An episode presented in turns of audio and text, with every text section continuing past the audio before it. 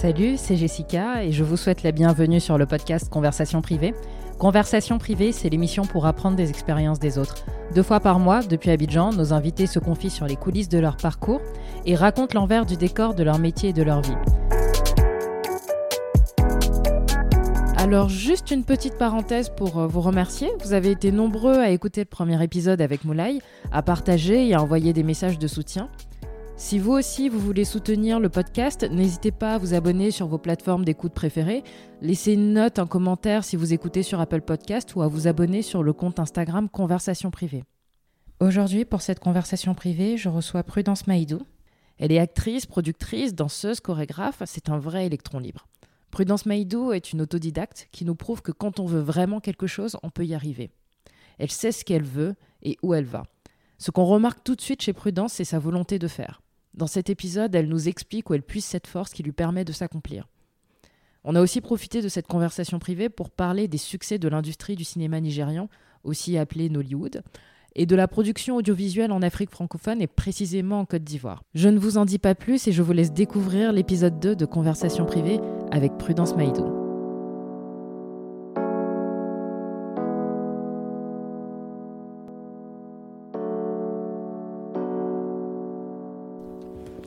Bonjour Prudence. Bonjour Jessica. Comment vas-tu? Bah ça va, un peu stressée. euh. Je te le cache pas. mais- Non, il n'y a pas de raison. Ok, Est-ce que tu peux te présenter? Alors euh, donc euh, moi je suis Prudence Maïdou, euh, je suis actrice, productrice, scénariste, metteur en scène, danseuse, réalisatrice de je suis euh, de la République centrafricaine, installée à Abidjan euh, depuis euh, 2000, euh, 2015 maintenant et j'ai grandi en France. Ça fait beaucoup de casquettes. Un peu Euh, beaucoup. hein. Mais si je me trompe pas, tu as commencé par la danse. Tu as commencé très tôt, à Oui. 16 ans. Exactement. Quelle a été ta première expérience? Alors, en tant que danseuse, honnêtement, j'ai béni le ciel. J'ai eu une carrière, mais fantastique. Fantastique. Depuis petite, hein, je, je- à Noël, c'est moi qui organisais les, chorégraphies euh, de, fêtes de famille à la maison. Donc, euh, j'avais ce surnom où tout le monde m'appelait la vedette, la vedette, la vedette. Comme quoi, euh, ma mère dit toujours la parole est créatrice. Donc, ce qu'on ce qu'on dit à un enfant, ça reste. Et un peu plus tard, bah, c'est devenu mon métier avec mes tantes vers l'âge de 12 ans comme ça. J'allais faire des, des concours de danse interquartiers. Elle me cachait parce que ma mère n'était pas au courant. Donc quand je, gagnais des, des lots, on les cachait à la maison. Un jour, on a gagné un sac de riz. Donc on pouvait pas le ramener à la maison. on a dû partager le riz dans tout le quartier et tout. Enfin, la danse a toujours fait, fait partie de moi. Et du coup, donc, quand je, je suis arrivée en France, j'ai eu la chance de, de fréquenter une école de danse. C'était mon, mon activité extrascolaire. Et ma prof m'a regardée, elle m'a dit un jour, il faut que tu ailles à Paris. Tu avais justement dit qu'elle avait été d'un grand soutien. On sait que les parents africains, quand on commence à parler euh, de danse, de musique, enfin de tout ce qui est lié à une carrière artistique, ils sont un peu inquiets. Comment est-ce que comment est-ce qu'elle a réagi? Moi, ma mère a toujours été présente, toujours été d'un grand soutien. Lorsque je pars des concours de danse en cachette, là j'avais 10, 11 ans. Donc c'était quand même l'école.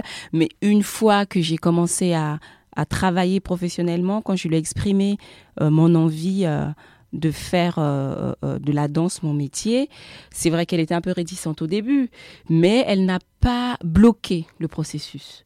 Elle m'a, elle m'a laissé faire, elle a observé et tout de suite, elle a, elle a rejoint mon combat et euh, elle m'accompagnait au casting. euh, quand elle regardait euh, ma première émission de télé, quand je suis passée, elle a appelé toute la famille, euh, tous les amis pour dire il y a ma fille qui passe à la télé. Et ça, et plus elle me montrait que qu'elle me soutenait, plus j'avais envie de l'impressionner. Et donc j'allais à tous les castings. Je suis désolée de ce que je vais dire et je défonçais tout le monde. Et c'était quoi ta première émission télé? Première émission de télé, c'était Arthur. Je ne sais pas si vous vous souvenez la fureur. Donc Arthur invité euh, sur le plateau des artistes. euh, et je me rappelle, mon premier artiste c'était Ricky Martins. Génial. Et, et je dansais sur des plots derrière euh, des lumières qui donnaient une silhouette magnifique et tout. Ça, ça a été ça et j'étais impressionnée d'arriver sur ce plateau, de voir Arthur, de voir Ricky Martins, de voir plein de plein plein d'artistes alors que moi je sortais de ma banlieue du 9-3 et c'était une merveilleuse expérience. Et comment ça a commencé Donc après Arthur, ça a été été le big deal? Après Arthur, ça a été big deal. Ça a commencé, euh, donc j'ai toujours fait de la danse, j'ai aimé ça. En troisième, on normalement au collège, on demande aux enfants de faire un stage d'observation. Moi, mon stage d'observation, je voulais absolument le faire à la radio ou à la télé. Donc on est parti à RTL, on est parti euh, euh, à RFI, on a fait plein de radios à Paris, on s'est fait jeter en l'air avec ma copine un peu de partout. Et je lui ai dit, notre école n'était pas très loin, à Brie-sur-Marne, de la SFP et la Société française de production. Je lui ai dit, euh, et si on allait à la SFP Là-bas, là, il y a tous les plateaux télé, il y a le juste prix là-bas, il y a le millionnaire, il y a tout. Allons À l'époque, il y avait les 3T, on était fans des 3T. Elle me dit, mais non, et tout, qu'est-ce qu'on va aller faire là-bas? J'ai dit, aïe, on sait jamais, allons voir. On va essayer, on va demander un stage, ça ne nous coûte rien. On arrive au juste prix, c'était Philippe Risoli à l'époque, et bien évidemment, on nous jette en l'air. On rentre pas sur le plateau. On arrive sur le, plateau de Sébastien, Patrick Sébastien, on nous jette en l'air. Et l'émission de, de, la gaffe, l'heure à l'appel, commençait à l'époque, et je vois la gaffe de loin. Juste avant, la semaine d'avant, la gaffe avait parlé de, dans l'émission Sacrée Soirée de Jean-Pierre Foucault, il était invité avec son enfant et sa femme, avec sa famille. Il donnait une interview et je ne sais pas ce qui m'a pris. Quand j'ai vu Lagave, j'ai dit Bonjour, monsieur Lagave. Et votre petit garçon, votre femme, ils vont bien tous les deux Là, c'est le côté africain qui a parlé à l'époque, quoi. Tout de suite, il a trouvé ça attachant. Il m'a regardé, il a fait ouais, ils vont bien. J'ai fait oui, je vous ai vu à la télé la semaine dernière et tout. Et ça l'a fait sourire. Venez avec moi sur mon plateau, je vais en répétition. Et nous voici dans les plateaux TF1 en pleine répétition l'après-midi, alors c'est quelque chose qui est très rare. Hein. Les gens se battent pour se retrouver euh, euh, dans ces lieux. Et là, euh, on était les invités VIP de Vincent Lagaffe, dont mes Stan Smith à l'époque, jean noir délavé avec de l'eau de javel, c'était à la mode. assise là à regarder ce monsieur faire son travail. Et puis à la fin, je suis partie le voir. Je lui ai dit, écoutez, monsieur Lagaffe, euh, euh, voilà, on nous demande de faire euh, un stage d'observation. Moi, mon, observation là, je sais que ça va être la télé ou la radio. Donc quoi, je ne sais pas. Mais c'est ça que je vais observer. Il me regarde, il me dit, bon, ok, donne-moi tes papiers, je les signe. Et puis c'est parti, comme ça. J'ai commencé. la gaffe. Tu as, quand même suit pas mal de refus, rien que pour un stage. Tu savais déjà ce que tu, tu voulais faire. Enfin, tu étais quand même persévérante. Kat, tu, as, tu avais l'air d'avoir beaucoup de confiance en toi euh, très tôt. Mais d'où ça te vient, ça? Alors, moi, j'ai grandi dans une famille euh, et ce sont les femmes qui sont les, les maîtresses de maison. C'est, euh, j'ai grandi avec ça autour de moi. Pour la petite histoire, je suis née dans une famille d'animistes d'animistes. Moi, tous les dimanches, enfin les dimanches, je ne sais plus quel jour on était, quand c'était, on partait chez ma grand-mère et toutes les grand-mères étaient assises autour. Il y avait un, coq euh, blanc qui était lancé et les enfants devaient courir après ce coq, aller l'attraper. On venait l'égorger. Je me vois, je vois encore le sang de ce coq giclé euh, partout et c'était apparemment la bénédiction. Et euh, on faisait ce repas, on mangeait et après à la fin, les femmes dansaient, priaient et rentraient en transe. Et j'étais toujours impressionnée par ça. Je trouve, pour moi, c'était un spectacle, au fait. C'était magnifique.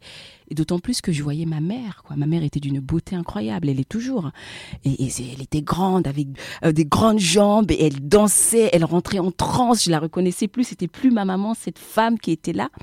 Et puis, du jour au lendemain, on nous dit non, on n'est plus animiste. Ce qu'on fait, ce n'est pas bon. Vous allez aller à l'église. On est parti à l'église. Et puis, je me suis fait baptiser et tout. À l'église. Ah bah non, euh, être chrétienne, catholique, c'est pas bon. Euh, bah, vous allez devenir euh, protestante. Protestante, on est allé, ah bah non, c'est pas bon. Du jour au lendemain, j'ai encore changé de religion. Je suis devenue évangéliste. Mais là, j'étais un peu plus grande déjà. Et là, un moment, j'ai regardé la famille, j'ai dit, bon, ça suffit. Hein. La schizophrénie, elle est en train de me gagner petit à petit. Donc, on va dire que ma religion, c'est l'amour. Donc, cette force, je pense qu'elle vient de là. Elle vient de là ou aussi je viens d'un pays qui est très très difficile, un pays où il est interdit de rêver. La République centrafricaine n'a connu que la guerre, on a connu euh, euh, euh, que des bruits. Euh, les enfants ont connu comme rap que les bruits de, des Kalachnikov. Je, ris de ça, mais parce que je pense à une chanson qu'un rappeur centrafricain a faite. Donc je pense que ma force, elle vient de là, que j'ai pas le choix, au fait. J'ai pas le choix que d'avancer. Je suis née dans ce pays, j'ai grandi dans ce pays, et un jour, cette femme qui est ma mère a eu cette force et cette chance, elle, de pouvoir se sauver de là. Elle s'est dit, tiens, j'ai une petite fille, je vais aussi lui donner cette chance et je ne pouvais pas la décevoir. Je me dis, euh, d'arriver à cet âge-là en France, d'avoir la capacité de, de, de toucher à tout, tout ça, tous ces arts, sans parce que quand on est en France, la chance qu'on a, c'est qu'on peut accéder à des formations sans, sans avoir d'argent. On peut demander de l'aide et tout pour faire des formations. Et donc, moi, j'ai vraiment profité de tout ça et euh, j'ai appris le plus de choses possibles du métier. Tu parles justement de formation. Euh, donc, ton premier amour professionnel, en tout cas, c'est la, danse. Et donc, en parallèle de cette émission euh, de Vincent Lagaffe, tu, euh, tu prends des cours de théâtre. Mais comment c'est venu euh, Puisque tu pouvais te dire, bon, non, je vais rester euh, danseuse, chorégraphe, je suis très très bien où je suis. Mais qu'est-ce qui t'a donné envie d'aller plus loin, de, de, sortir un peu justement de, de ce monde-là La grande gueule. On vit qu'on me voit. On vit qu'on me voit que j'existe, que je parle. que j'existe. Non, mais c'est bien beau d'être danseuse. Je, surtout que, non, mais j'ai dansé pour des, pour MC Solar, à l'époque, euh, je sais pas euh, si tu te rappelles de d'Ophélie Winter. Euh, c'était magique de danser pour Ophélie Winter à l'époque. je disais encore Ricky Martin. J'ai fait toutes les émissions qui existent, Dance Machine, Hit Machine. Je suis partie à Miami, New York, danser pour Usher. Vraiment, je remercie Dieu à chaque fois. Et pourtant, j'ai pas fait de grandes écoles de danse, mais c'était toujours mon caractère et la gouache qui faisait que j'arrivais quelque part et puis je, je m'imposais ça faisait quoi en fait de danser pour ces artistes-là? T'étais pas intimidée euh? Enfin, qu'est-ce que que t'as ressenti quand tu as commencé à faire des, des concerts, des scènes, des castings? C'était ma mère. Moi, mon moteur a toujours été ma mère. Ma mère, elle n'a pas été à l'école. Maman n'a pas été à l'école parce qu'elle a été élevée par une femme qui n'a pas été à l'école. Elle a été élevée par une femme euh, euh, qu'on a été chercher au village, qui a épousé mon grand-père, donc qui n'aimait pas vraiment mon grand-père, mais qui lui a donner tout ce, dont grand-père avait besoin. Et, après, j'avais qu'une envie que c'était ces femmes-là soient fières de moi. Quand, quand, j'arrivais quelque part, je passais un casting, je me rappelle la première fois vraiment la personne qui m'a impressionnée, c'était Johnny Hallyday. J'ai dansé pour Johnny au Zénith de Paris quand on me l'a présenté, mais ce monsieur, grand comme ça, avec euh, la voix qu'il faut, mais d'une tendresse et d'une gentillesse pas possible. Voilà, donc il y a eu des, rencontres magnifiques avec des personnes magnifiques, qui d'autres encore que, que, je peux citer. J'ai eu à danser pour Céron, qu'on connaît pas, mais Céron c'était un grand monsieur dans les années 80. Voilà, Céron ne pouvait pas faire une date sans sa prudence. Dans le morceau Supernature qui a été euh, mis en scène et chorégraphié par Mia Fry, qui était ma prof de danse. Et euh, ouais, c'est bien et c'est valorisant et on arrive à avoir, avoir euh, euh, comment dire, on prend confiance, quoi. Voilà, on, arrive à acquérir beaucoup de confiance en travaillant avec ces gens-là.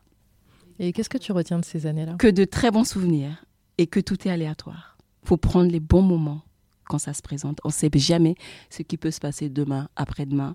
Et euh, j'en garde que des bons souvenirs. Euh, les photos sont là aujourd'hui pour, euh, pour témoigner parce que nous, à l'époque, on n'avait pas l'Instagram. Et donc, tu commences ces cours de théâtre? Donc, je commence mes cours de théâtre en cachette parce que je ne l'assume pas. Je l'assume pas. J'ai toujours fait un métier où, quand on paye un, un ticket pour venir voir un chanteur, c'est pas les danseurs qu'on vient de voir. Une carrière de danseuse, ça s'arrête à 25 ans.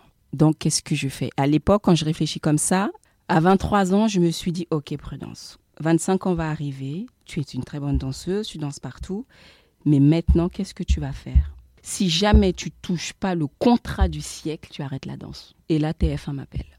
On me propose d'être co-animatrice de l'émission Le Big Deal avec Vincent Lagaffe. Et en même temps, je suis co-animatrice de l'émission, je suis gaffette, je suis en même temps chorégraphe et l'assistante de la styliste. Contrat du siècle. Là, je dis, OK, je continue la danse. Mais en parallèle, je suis partie m'inscrire à l'école de théâtre. Et donc, je faisais du théâtre dans mon petit coin. Je disais rien à personne jusqu'au jour où euh, je me suis sentie vraiment à l'aise. J'ai commencé à faire des castings, j'ai commencé à faire des figurations dans des films avec Antoine Decaune, dans les films de Coluche. Euh, enfin, Coluche n'était plus là, mais des films sur la vie de Coluche. Et jusqu'au jour où bah, le rôle arrive, quoi. C'est comme ça que le théâtre est arrivé dans ma vie euh, à peu près et, et, le théâtre finalement a pris le dessus par rapport à la danse. Passer de co-animatrice actrice principale euh, d'un film, ça se fait pas. Ça se fait pas comme ça. Ça se fait pas. Alors déjà de, de passer de danseuse à animatrice, c'est pas évident. Donc quand j'étais danseuse, à un moment, euh, c'est clair que je voulais être actrice. Je me suis dit mais bon, tout le monde me connaît en tant que danseuse à Paris. Et en France, généralement, on a tendance à mettre des gens dans des cases. Tu ne peux pas faire plusieurs métiers, on a l'impression que tu es dispersé ou tu es perdu. Alors que moi, je savais exactement, je voulais une carrière à l'américaine. Voilà, on est capable de danser, de chanter, de produire, de, tout faire. C'est exactement ce que je voulais. Donc là, je ne sais pas ce qui m'a pris, je ne sais même pas comment j'ai eu l'idée à l'époque. Euh, euh, j'ai écrit une émission qui s'appelait Belle et astucieuse. Le concept était euh, de recevoir des gens sur le plateau, sur mon plateau. Donc là, par exemple, des vieilles fringues, des vieilles fringues qui sont dans vos placards, vous savez pas quoi en faire. Un styliste qui est là, il montrait une façon de les recycler. on donnait des, des, astuces de beauté, des astuces de santé à partir, des astuces de beauté à partir de recettes de grand-mère, toutes ces choses-là. Et donc j'ai écrit l'émission, je l'ai produit, je l'ai réalisée. Je voulais que les gens m'entendent, qu'on se dise, OK, elle sait danser, mais elle sait aussi parler. Donc, ça a été la transition. Une fois que les gens ont commencé à, s'habituer à me voir parler, donc ça a été beaucoup plus facile pour moi en tant que comédienne après. Et, euh, Nadine me connaissait déjà depuis l'âge de 16 ans en tant que danseuse. Donc, quand elle m'a, confié ce, premier rôle, euh, elle, savait, euh, elle savait déjà où est-ce qu'elle allait avec moi. C'était un court métrage déjà et euh, tourner avec euh, avec la famille. Nadine Otsobogo, euh, euh, qui, est une grande réalisatrice gabonaise que, que, j'admire énormément, me connaissait depuis l'âge de 16 ans. Donc j'étais en confiance. Mais je ne sais pas si tu as regardé le film, là où ça a été difficile pour moi, ça a été la scène de nudité. C'était très, très, très difficile. c'est une scène où le monsieur est assis sur, sur le lit au bord du lit et puis je rentre. Là, je, je, fais tomber mon pagne. Donc je suis vraiment nue en face de lui et la caméra me filme de dos. Mais sur le coup, Nadine a su avoir les bons mots. Euh, le, le, le, plateau euh, était devenu plus petit, les gens sont sortis. Et l'accompagnement d'un réalisateur, je vous assure, c'est un premier tournage avec euh, un acteur, une actrice, c'est très très important. Parce que c'est là où tu te rends compte, est-ce que je continue ce métier ou pas? J'arrive vraiment à dissocier ma personne, moi, dans la vie. De ton personnage. De mon personnage, vraiment. C'est un exercice qui n'est pas du tout facile euh, à faire. Il faut travailler beaucoup sur les mémoires affectives, les mémoires sensorielles. Il faut travailler sur l'acteur studio, tout ça. J'ai eu la chance d'acquérir euh, ces, euh, ces, méthodes et ces compétences justement avec l'école de théâtre Béatrice Brou. J'ai fait trois ans là-bas. Et aujourd'hui, ça ça m'a aidé. Mais sinon, je pense que pour un jeune comédien, une jeune comédienne qui commence, les premières fois, c'est pas évident. Sans passer par la danse, c'est pas facile. Parce que déjà à l'école de théâtre, euh, on nous fait travailler le texte avec les activités. Les activités, qu'est-ce que c'est? Par exemple, Jessica, nous là, on est en train de parler, vous venez de vous gratter l'oreille. Ce qui est facile dans la vie de tous les jours, au quotidien. Maintenant, on va mettre un texte. On met un texte et je vous dis, Jessica, vous allez me dire ce texte et après, vous allez vous gratter l'oreille. Mais le fait que ça ne soit pas naturel et qu'on vous impose un texte et d'harmoniser ce geste au texte, ça devient tout de suite. Vous vous créez, on se crée des contraintes tout de suite au fait. Donc c'est pas donné à, tout le monde. Donc lorsqu'on est danseur, on est déjà, on a déjà un plus parce que on a la maîtrise de son corps. Et donc il faut juste maintenant penser au texte qu'il faut rajouter sur l'activité. C'est un peu, mais c'est au cinéma c'est quelque chose de très difficile. Les gens n'arrivent pas peut-être à manger et jouer en même temps, ou, par exemple cuisiner et et jouer en même temps, c'est pas évident.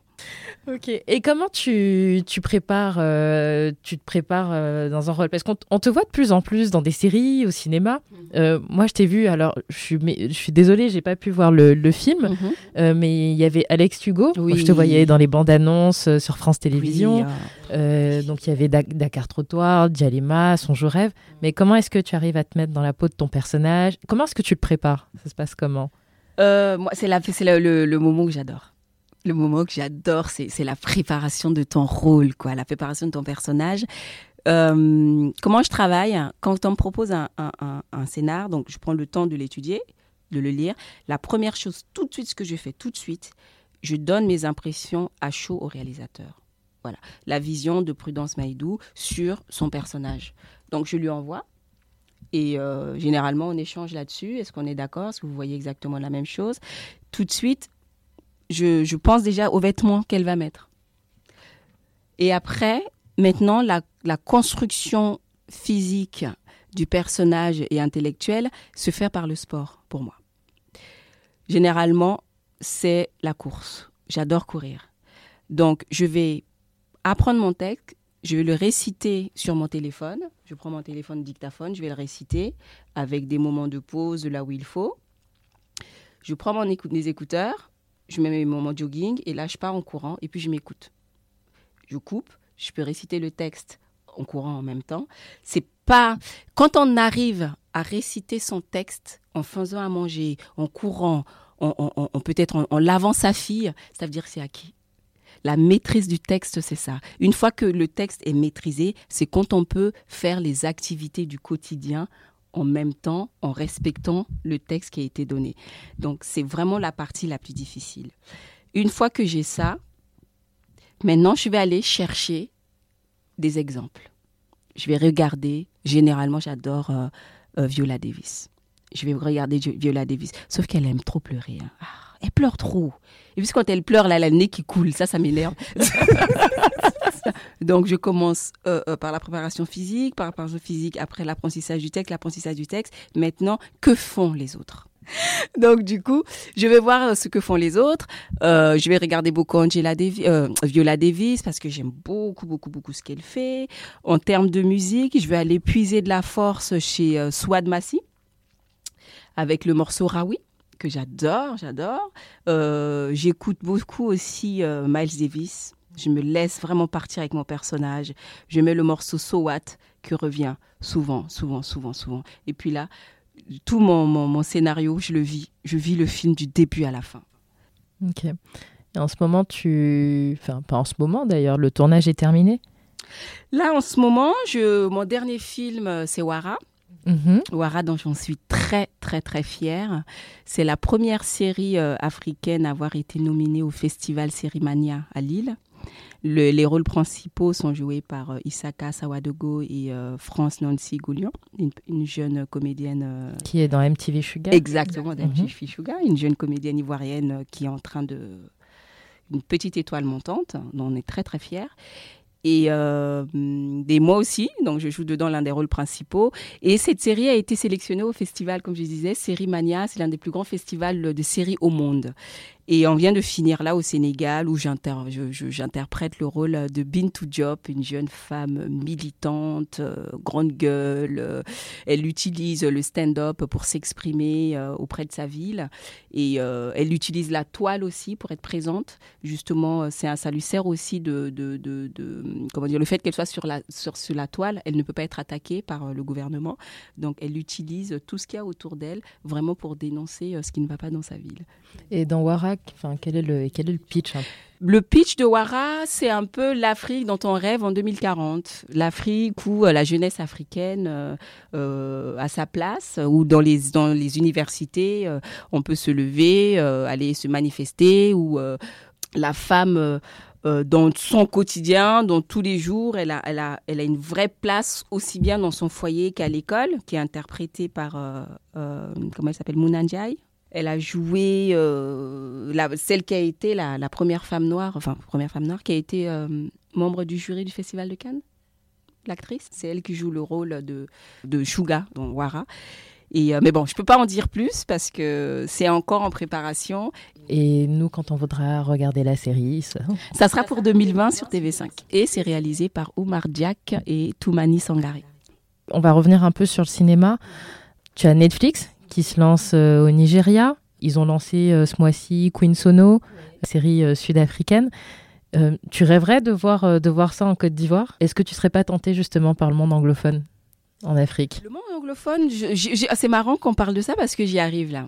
J'y arrive, j'ai été invitée là au, au, CAX, Creative Africa Exchange.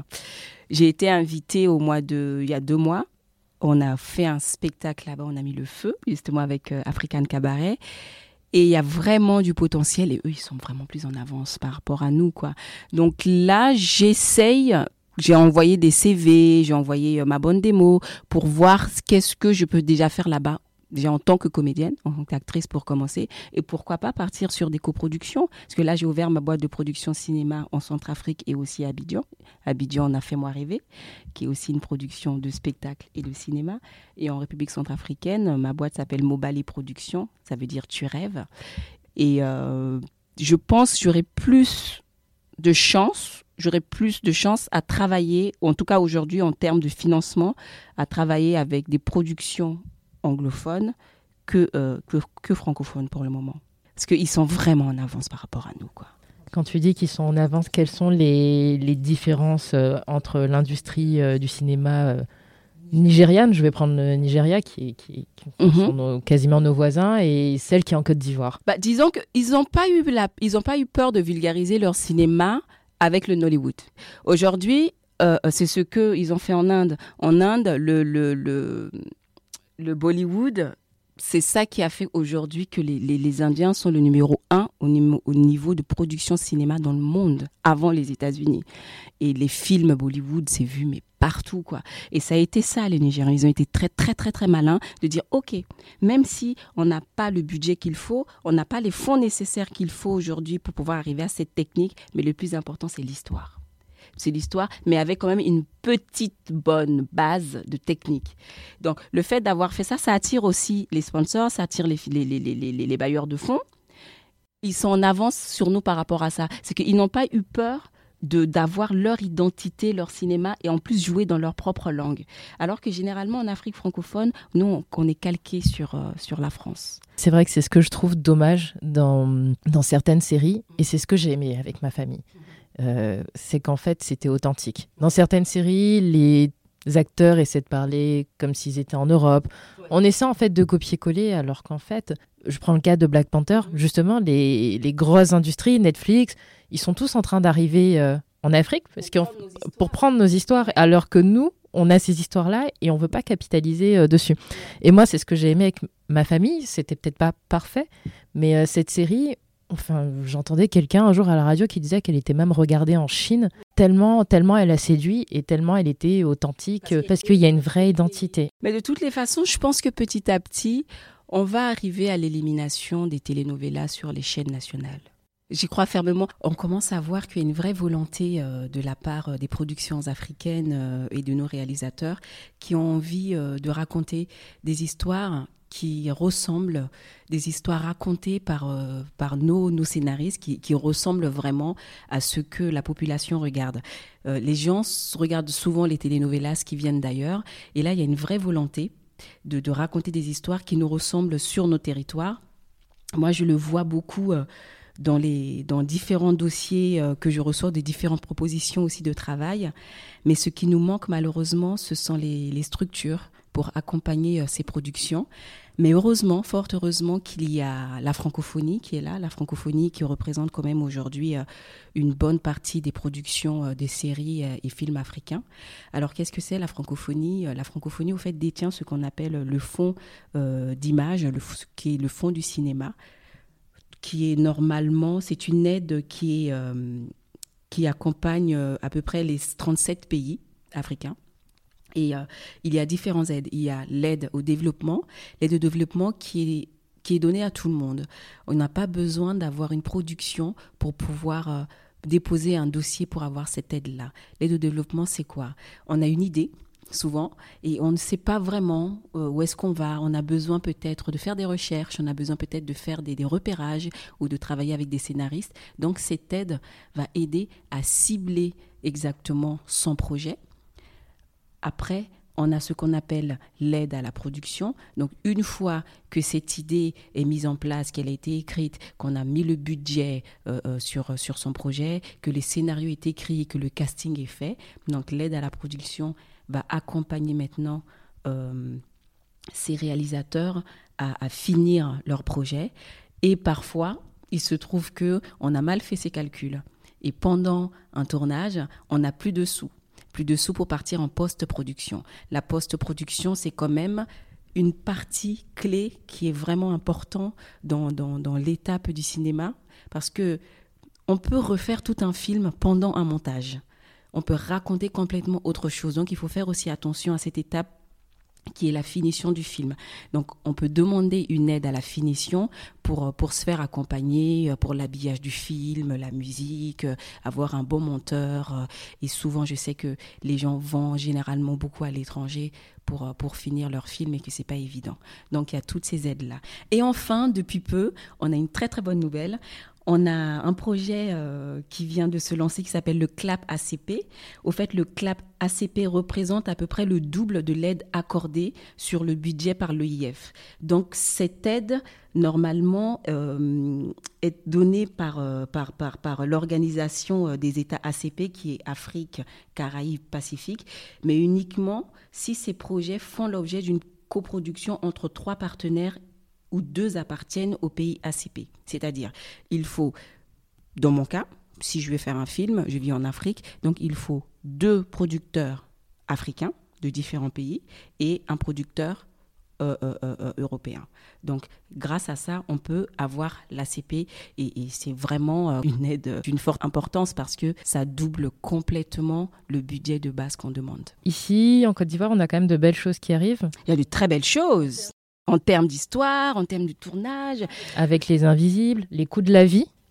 les coups de la vie, ça a été. Euh, mais Franck Veilly, il a eu. Euh, je sais pas, il a été béni des dieux le jour où il a eu cette idée, quoi. Alors, les coups de la vie, c'est 500 histoires. Sur 500 histoires, chaque histoire compte 5 épisodes. Donc là, on, on a notre telenovelas pour 10 ans. C'est ce que je disais. Donc petit à petit, je dis bravo à Canal. Je suis pas en train de faire la publicité de Canal Plus ou de A plus voir, mais c'est génial ce qu'ils sont en train de mettre en place. Moi, je sais que là, ils, ont demandé, ils veulent absolument que maintenant par an, il y ait à peu près ce qu'on appelle euh, deux ou trois grosses séries euh, locales. Et c'est très très bien. La Franck Villa a ouvert le a ouvert la voie. On a les larmes de l'amour de Brigitte Bleu euh, qui arrive aussi derrière. On a Cacao d'Alex Ogou, le prochain, qui va arriver aussi. Euh, du côté du Togo, on a euh, en Afrique, on a l'Oasis avec Angela Kebro. Pardon. non, non, non, il y a de très très bonnes choses. Et puis je sais aussi qu'il y a une série qui est en train d'arriver ici, qui est montée par une jeune métisse ivoirienne française, qui va être en tournage et qui va être soutenue par Canal+. Non, la, Côte d'Ivoire est en pleine expansion au niveau du cinéma, hein, vraiment.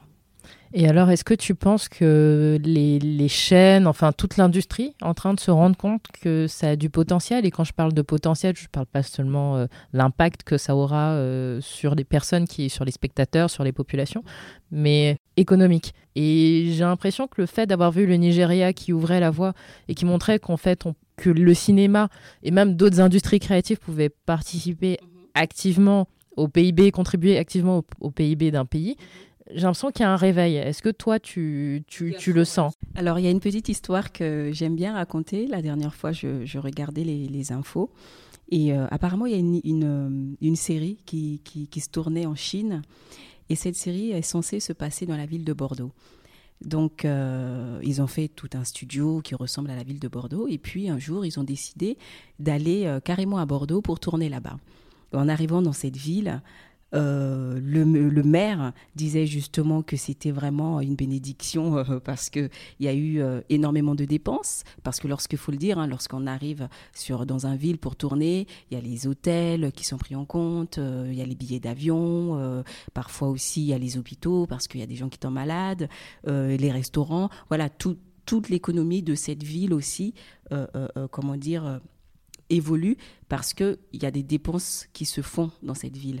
Donc, bien évidemment, oui, il y a un vrai impact économique lorsqu'on tourne dans un pays. Alors, aujourd'hui, ce qui m'intéresse par rapport à l'impact économique en Côte d'Ivoire euh, par rapport au cinéma, c'est la création de toutes ces nouvelles productions. Ces nouvelles productions créent du travail. Et la formation au métier d'acteur, qu'on peut aussi voir un petit peu partout, mais c'est vrai que le vrai problème reste cette mauvaise distribution des, des, fonds alloués au projet, alors que si vraiment euh, euh, euh, les gens utilisaient l'argent peut-être que l'Office national du cinéma de la Côte d'Ivoire donnait pour ces projets, je pense qu'il y a beaucoup de gens, en tout cas en termes d'acteurs, je parle beaucoup des acteurs et des techniciens du métier, qui pourront complètement vivre de, leur métier. Mais petit à petit, on, on va y arriver. Et il y a une très très belle chose qui se passe au niveau de la Côte d'Ivoire. On a vu, en tout cas pour moi, pour ma part, depuis l'arrivée d'Invisible, je sens que les gens ont envie de faire des choses de qualité. On est Invisible est arrivé avec une autre façon de travailler, comment accompagner les acteurs, comment euh, euh, tourner un plateau, comment mettre aussi en valeur la Côte d'Ivoire. On le voit aujourd'hui, ça fait un carton. Juste derrière, on a Cacao qui arrive, toujours du même réalisateur, Alex Ogou. Donc, euh, je pense vraiment que l'impact économique dû au cinéma dans, dans ce pays est, est en bonne voie. Je sais que tu es très engagée et en ce moment, euh, sur les réseaux sociaux, le hashtag Je suis victime, où euh, il y a de plus en plus de femmes, principalement sur euh, Twitter, parlent de leurs agressions. Est-ce que tu, tu penses qu'on a vraiment une évolution ou c'est dans la parole qui est déjà un premier pas ou... Déjà, le fait d'en parler, c'est bien. Moi-même, j'ai je, je, été victime de ça, hein, mais bon, pas à un niveau aussi poussé euh, que les autres, mais c'est clair que de toutes les façons, faut pas se mentir, un réalisateur, un producteur est forcément amoureux de sa comédienne ou de son comédien. Quand je dis forcément amoureux, c'est dans le sens littéraire, vraiment. Parce que qu'est-ce qui fait qu'un comédien ou un producteur est attiré par son... C'est tout de suite, c'est déjà l'aspect physique. Physiquement, tu corresponds à mon personnage, tu corresponds à ce que je recherche. Et après, l'aspect intellectuel du personnage vient après quand on rencontre la personne ça va être grave ce que je vais dire, mais il faut aussi que certaines comédiennes avouent et assument qu'elles poussent les mecs à agir de la sorte. Je suis désolée. Tu sais très bien que tu vas, et ça je le dis d'ici à mes sœurs africaines, les comédiennes là, lorsqu'on va rencontrer un réalisateur, on ne va pas vendre son corps, on ne va pas vendre sa beauté, non on, a, on vous a, si on vous a déjà choisi pour le rôle, ça veut dire que vous correspondez déjà. Donc, il faut venir d'une manière le, plus, la plus sobre possible. J'ai donné une masterclass la dernière fois. Je leur disais que la meilleure façon pour faire un casting, c'est d'arriver habillé tout en noir, le plus simple possible, sans maquillage, qu'on n'arrive pas à vous identifier dans un personnage. Parce que si on arrive à un casting ou à une rencontre avec un, réalisateur, avec le tissage long, la bouche rouge, les ongles longs, le jean déchiré, le petit haut, on va tout de suite vous cantonner dans des rôles de ce type-là. Parce que la première, le premier aspect visuel que la personne a eu de vous, c'est ce personnage-là. Alors que quand on arrive et qu'on est habillé d'une façon très sobre, très simple, on peut se dire, OK, mais je peux la mettre où? Donc, du coup, on peut faire des tests de tous, des différents personnages. Donc, il y a aussi une responsabilité de la part des comédiennes aussi à avoir par rapport à ça. Ça, c'est de notre, euh, notre partie à nous. Maintenant, aussi les, aussi les producteurs, euh, quand, quand ils donnent des rendez-vous, moi, je pense que, je parle toujours de l'Afrique, il faut que ça se passe, je pense, maintenant en face de leur assistante ou en face d'un assistant. Je pense qu'il ne faut pas être seul lorsqu'on reçoit une comédienne euh, euh, euh, lors d'un entretien, surtout quand c'est la première fois. Déjà, il y a ça. Je l'ai vécu, moi je l'ai vécu en France avec un producteur africain sur un film africain. Bah, manque de peau pour lui, moi je ne me suis pas laissé faire. Et je peux vous dire qu'aujourd'hui, le monsieur, il baisse la tête. Quand une jeune comédienne commence, la première chose qu'il faut lui dire, tout de suite, ne pas aller au rendez-vous seul avec un producteur ou un réalisateur. Je comprends que euh, pour un personnage, on, se présente de la, manière la plus sobre possible. D'ailleurs, les mannequins, en général, quand elles passent des castings, c'est souvent sans maquillage, avec des vêtements très, très simples. Parce que c'est pas dommage, en fait, qu'une comédienne doive se rendre à un rendez-vous avec quelqu'un pour, euh, disons, être plus, plus safe? Bah, disons, c'est déjà, c'est pas pour être plus safe, déjà, c'est plus professionnel. On doit garder cette relation artistique. C'est pour ça que généralement, ceux qui n'ont pas d'agent ont des avocats. Dans tous les cas, le premier rendez-vous, généralement, il est conseillé de, de, de, de venir avec son agent. Si l'agent ne peut pas venir, au moins l'agent est au courant on vous reçoit autrement. Euh, le, ce qui fait un artiste, c'est quoi? C'est son équipe. Un artiste ne peut pas réussir seul, c'est impossible. On a besoin autour de soi d'une équipe pour pouvoir arriver à la carrière qu'on prétend. Je sais qu'en Côte d'Ivoire, ici, c'est très mal vu. Bah, même pas qu'en Côte d'Ivoire, en Afrique généralement. C'est très mal vu.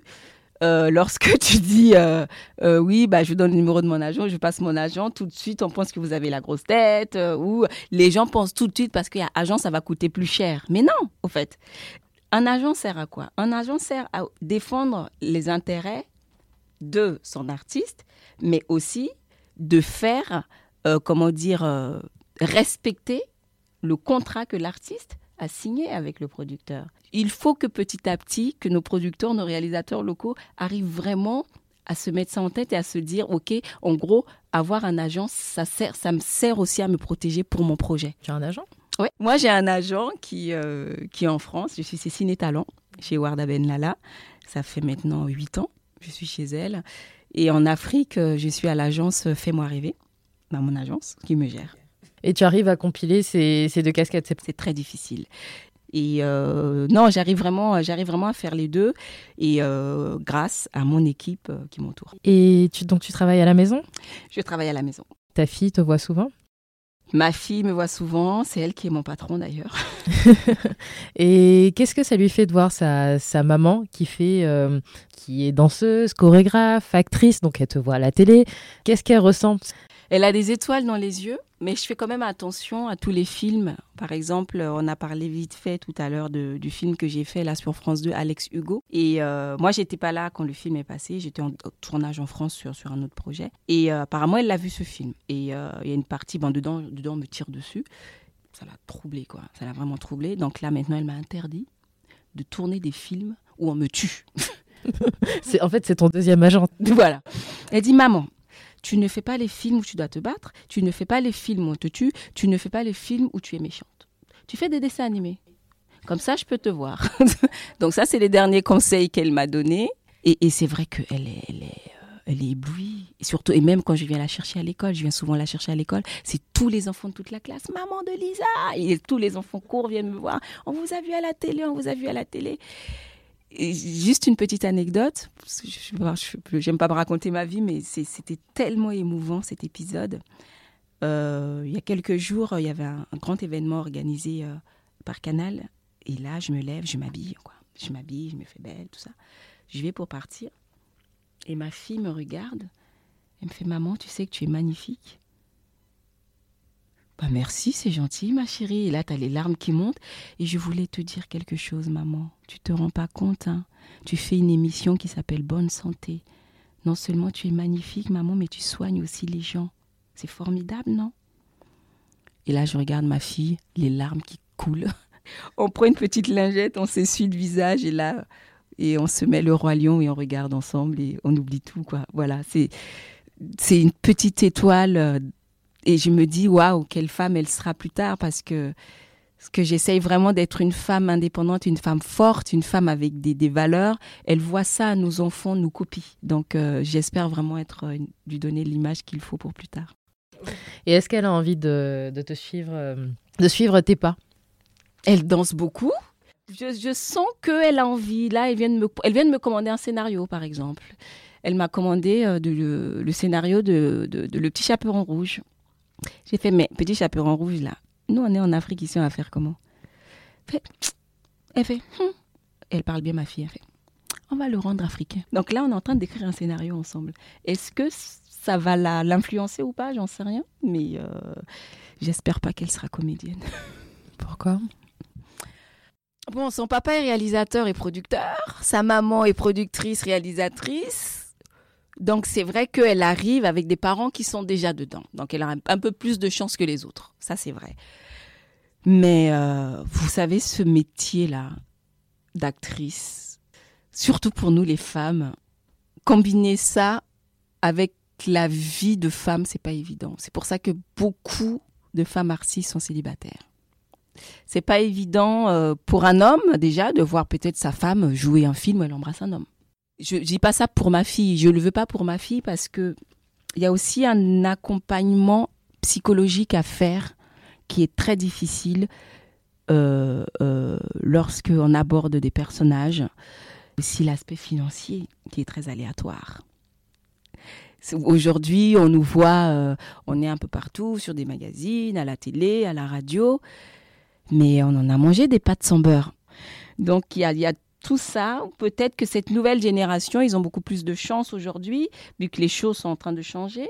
Mais au fond de moi, j'aimerais pas qu'elle fasse le même métier que moi. Je, moi, je rêverais qu'elle soit chef cuisinier. J'ai arrêté l'école en troisième parce que j'ai une enfance très très difficile et j'ai arrêté l'école en troisième. En classe de seconde, euh, je voulais faire euh, l'hôtellerie j'avais déjà, je commençais déjà à faire des spectacles, je dansais déjà pour Canal Plus en France, je, passais je partais déjà en tournée et j'ai travaillé très vite pour pouvoir aider ma maman, donc j'ai arrêté, j'ai dû arrêter l'école.